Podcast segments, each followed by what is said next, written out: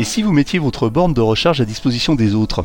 L'idée n'est pas complètement nouvelle, mais la start-up française Wattpark a poussé le concept au bout de sa logique pour développer un véritable écosystème autour de ces bornes de recharge. Wattpark installe des bornes de recharge conçues d'origine pour le partage de l'énergie. Une fois celle-ci installée à son domicile, le propriétaire de la borne peut alors la mettre à disposition des électromobilistes de passage, moyennant un tarif qu'il définit lui-même, souvent euh, modique. Une façon de s'entraider entre possesseurs de voitures électriques tout en amortissant son installation. Combien ça coûte Comment cela fonctionne Ce dispositif propriétaire n'est-il pas trop fermé Quelles sont les ambitions et objectifs de Wattpark Autant de questions que nous avons posées à son président et cofondateur Marc Lepage. Cet épisode est sponsorisé par MrEV.com, boutique en ligne d'accessoires de recharge pour véhicules électriques et hybrides rechargeables. Sur MrEV.com, vous trouverez toutes les solutions de recharge adaptées à votre véhicule électrique, notamment des câbles de recharge à la longueur personnalisée ainsi que des bornes de recharge fixes ou mobiles. Si vous avez besoin de conseils, les experts de MrEV.com vous répondent par téléphone du lundi au vendredi de 9h à 17h. Pour en savoir plus, rendez-vous sur mister-ev.com. Bonjour Marc Lepage. Bonjour Eric. Merci de nous accorder ces quelques instants. Vous êtes le président de Wattpark, une entreprise spécialisée dans l'installation de bornes de recharge réservables, monétisables et partageables. Pouvez-vous nous présenter en quelques mots Wattpark Alors euh, oui, Wattpark c'est avant tout euh, une start-up euh, qui a été euh, comment initiée par une, première société qui est une holding qui s'appelle Oil Factory et euh, qui a pour vocation en fait de développer une activité dans le monde de l'électrique. Je suis un utilisateur de véhicules électriques depuis plus de dix ans. Et donc, donc évidemment, à cette époque-là, la voiture électrique présentait certains problèmes, problèmes qui réapparaissent encore même si en fait l'évolution la, de la technique euh, et de la technologie est, vraiment significative. Alors justement, vous avez une, solution de recharge qui est euh, originale, qui se présente un petit peu comme le Airbnb de, de, de la recharge. Donc, euh, euh ce sont des bornes réservables, monétisables et partageables. Alors comment ça fonctionne? Vous pouvez nous expliquer un petit peu? Alors, Avant tout, pour les non-initiés, je vais expliquer comment fonctionnent en fait les réseaux de partage de bornes. Euh, c'est que euh, comment euh, le réseau il est basé avant tout sur un système de maillage.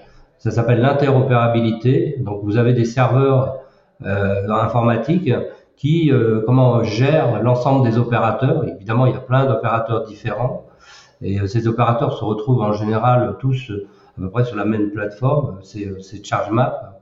Et, et donc lorsque vous allez sur une borne, vous allez avoir une carte RFID que vous présentez devant cette borne la borne appelle, le réseau et, euh, demande en fait l'autorisation de délivrer de l'électricité. Évidemment, tout le cycle de facturation suit son cours au travers de ce processus-là.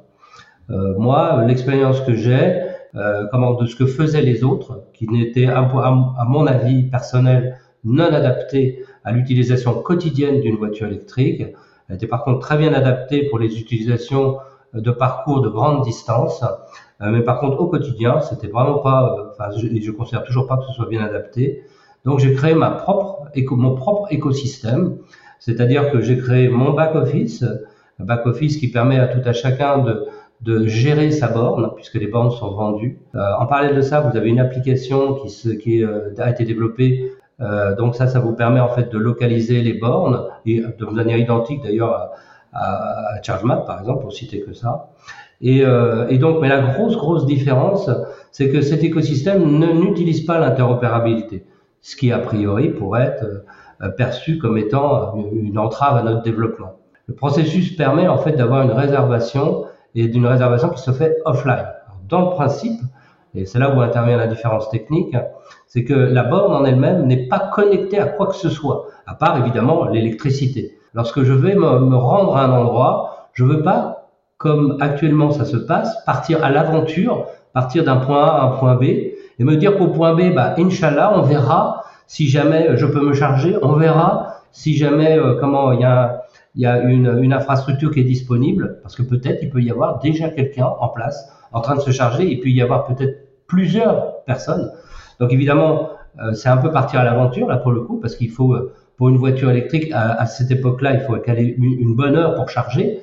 Et donc, euh, euh, bon, ça, le, le, le, fait de ne pas pouvoir me déplacer euh, sans avoir réservé mon, mon, mon emplacement, c'est un petit peu comme prendre le train et puis demander en fait sur le quai de la gare s'il y a de la place dans le wagon. donc donc c'est pour ça que j'explique que pour moi ce n'est pas quelque chose de normal de faire ce qu'on appelle la, la réservation dite, ce qu'on appelle immédiate. Nous, ce que l'on fait, c'est une réservation dans le futur. Alors comment ça marche? Eh ben, chaque personne qui a une borne Wattpark, elle a un planning. Ce planning, il est sur un espace qui est réservé aux clients Wattpark pour euh, gérer sa borne. Donc il a des plages libres et des plages pas libres. Les plages libres, il les met à disposition d'un tiers. Et à ce moment-là, moi, si par exemple je vais chez cette personne, j'ai juste à cliquer sur le téléphone portable, regarder si à, mon heure d'arrivée euh, ou le jour concerné, voire la plage concernée, cette, cette borne est réservable, je la réserve et là, j'ai l'assurance que personne ne pourra euh, prendre la place. La borne ne me sera réservée.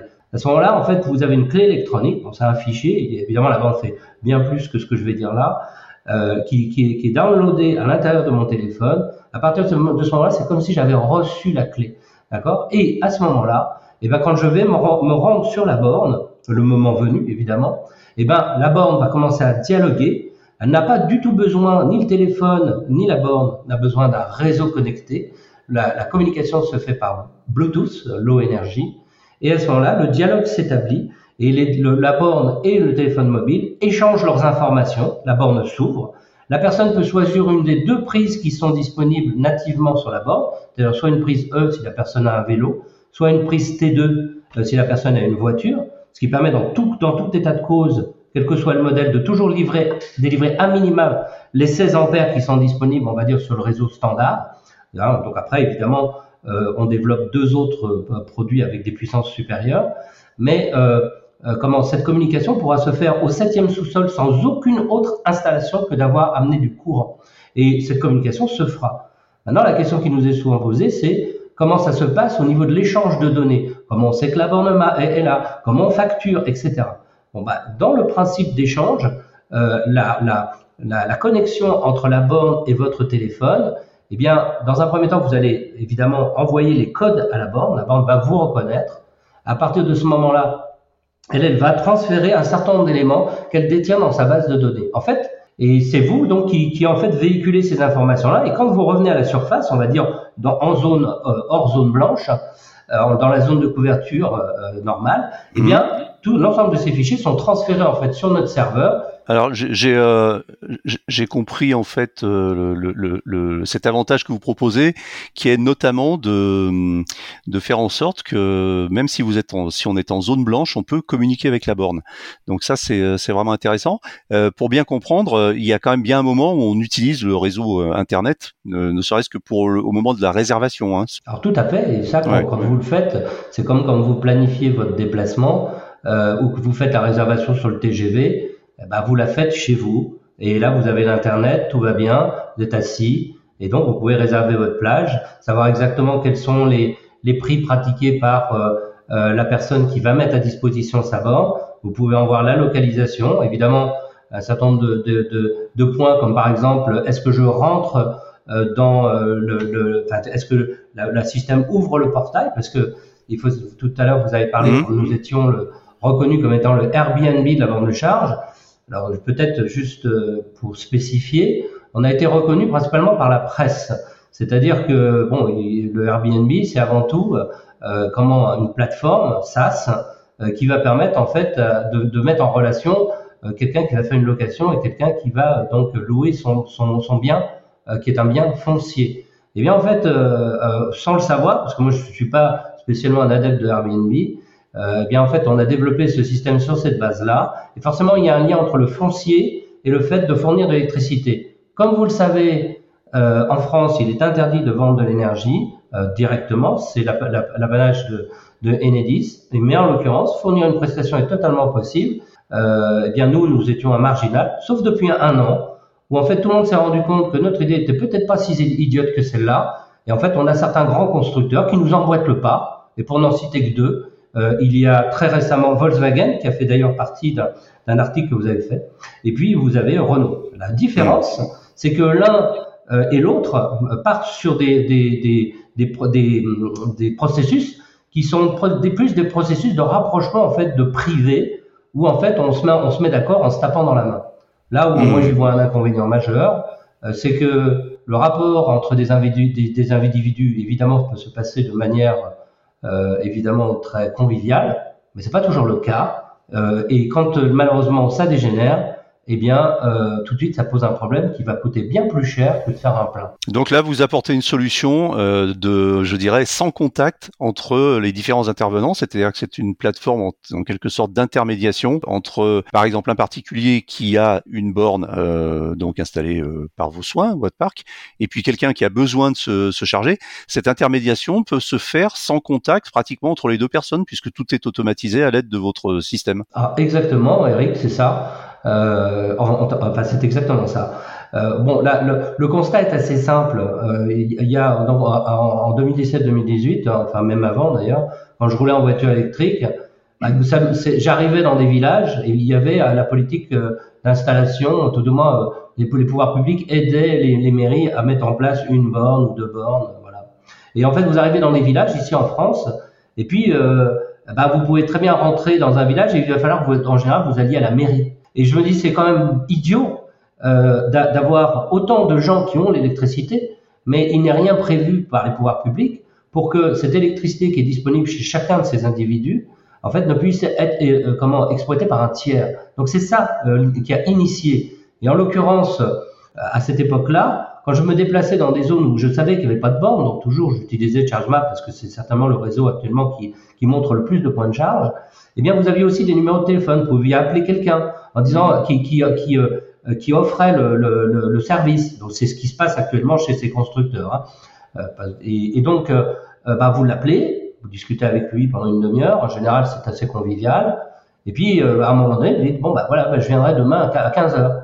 Ah, et, puis il vous répond ah bah non à 15 heures je suis pas là, je vais rentrer à 18 heures. Ah oui mais à 18 heures ça veut dire que si je me recharge, on prend l'apéro, d'accord? Je vais me recharger pendant deux heures, je vais rentrer chez moi à 3 heures du matin. Donc il y a un truc qui va pas. Et donc, euh, ce qui me semblait idiot, c'est que euh, sur, sur le marché, vous aviez des très bons produits comme euh, les prises Green par exemple, qui sont toutes simples. Et puis, s'il y avait des prises Green qui étaient accessibles à tout le monde, bah, en fait, on, peut dire que le problème était réglé parce que ça coûte pas très cher. Le problème, c'est qu'il faut l'accès, bah, ça fournit aussi de l'énergie, il faut gérer tout ça, il faut avoir la petite clé. Bon, on va pas donner un million de petites clés. Si vous voulez, c'est ça qui a initié en fait le projet Wattpark. Alors d'abord, ça a été initié comme une plateforme euh, logiciel, donc une société SaaS, hein, j'assiste.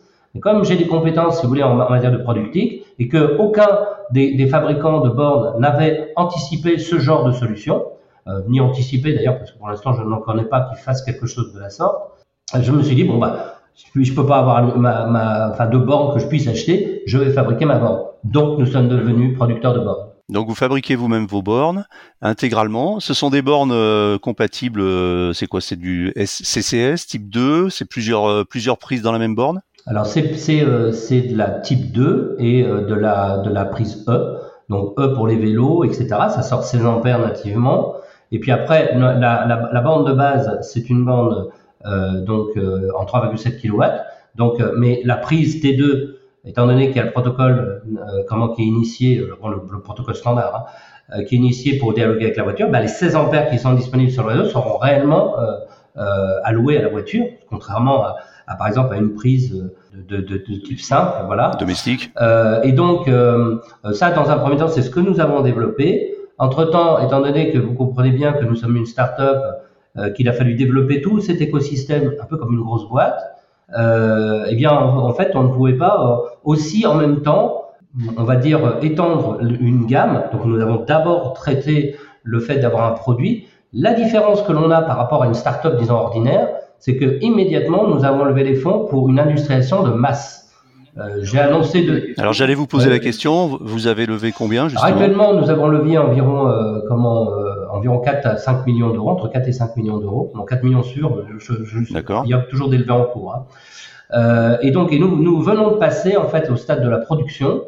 Euh, donc il s'est quand même écoulé quand même quelques années entre temps. Bon, mais il y a Covid aidant, etc. Mais il y a aussi eu un certain nombre de réglementations qui nous ont qui nous ont entravés et qui nécessitaient que l'on dépose d'autres brevets alors, je vais en citer qu'une, ne serait-ce que par exemple l'installation de la prise euh, dans les sous-sols qui nécessite obligatoirement en France euh, la prise de type T2S avec le shutter.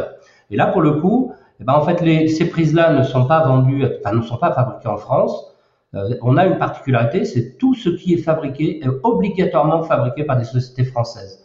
Donc même si actuellement nous avons encore quelques petits éléments qui sont d'origine étrangère, actuellement il y a plusieurs groupes qui se rapprochent de nous pour qu'on enlève ces éléments et que l'on ait un système qui soit souverain et qui soit vraiment 100% français.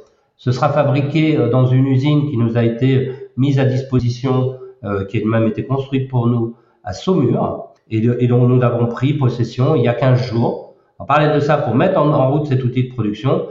Nous faisons appel à la société Segula Technologies, euh, de telle manière à ce que on puisse partir sur de bonnes bases en production. Pour l'instant, ici, nous sommes dans, dans la localité de Sacla, qui se trouve dans l'Essonne, dans le sud Essonne. Mais euh, comment la production euh, concerne uniquement un millier d'unités qui sont en cours d'assemblage actuellement. Euh, le principal problème, je pense qu'on n'est pas les seuls, ça a été de, pouvoir avoir tous les composants, notamment les composants euh, euh, électroniques qui constituent les cartes électroniques. Ça, a été un, problème au moment du lancement. Maintenant, bon, c'est un problème qu'on a réglé. Et donc actuellement, nous avons, nous avions avant à peu près une centaine de bornes qui ont été déployées euh, sur, sur, sur, différents points de la France, ne serait-ce pour expérimenter le, le, matériel et les logiciels.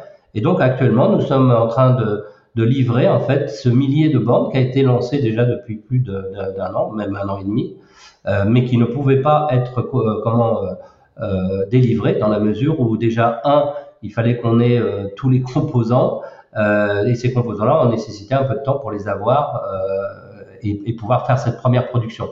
Vous êtes combien dans l'entreprise? Tout ce que je vous ai raconté a été, fait avec cinq personnes uniquement. Maintenant, comment ça a fonctionné? Ça a fonctionné sur euh, comment des partenariats que nous avons ouverts avec euh, des sociétés françaises. Actuellement, elles sont 11.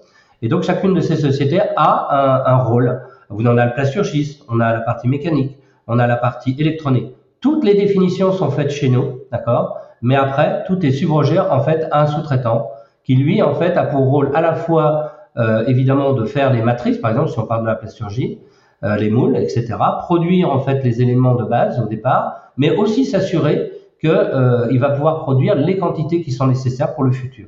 Voilà, donc tout est organisé comme ça. Actuellement, la société, il y a 10 personnes, mais vous l'avez compris, on passe actuellement d'une société d'études à une société de production euh, bon, on, on target à peu près pour fin 2023 une centaine de personnes dans l'unité de production qui, euh, qui est à son mur. Quels sont vos domaines d'intervention euh, vos, vos, vos, clients, c'est des particuliers, des collectivités, des entreprises Vous avez cité tout, mais il y a aussi euh, comment beaucoup des administrations. On a équipé en fait toutes les administrations euh, de l'Île-de-France. Actuellement, on est sollicité sur d'autres administrations. La particularité, c'est que ces bornes ne sont pas visibles sur la plateforme puisqu'ils ne souhaitent pas les rendre partageables. Donc, euh, mais il n'empêche que ce sont des clients comme les autres. Donc, on va dire que c'est comme des wallbox ordinaires, on va dire.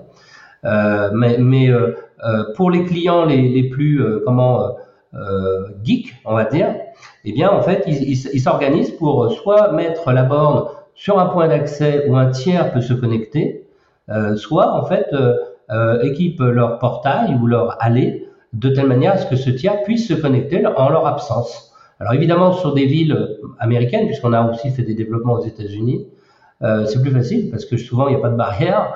Donc les gens, quand ils vont travailler, leur allée elle est libre. Donc une voiture peut s'y engouffrer.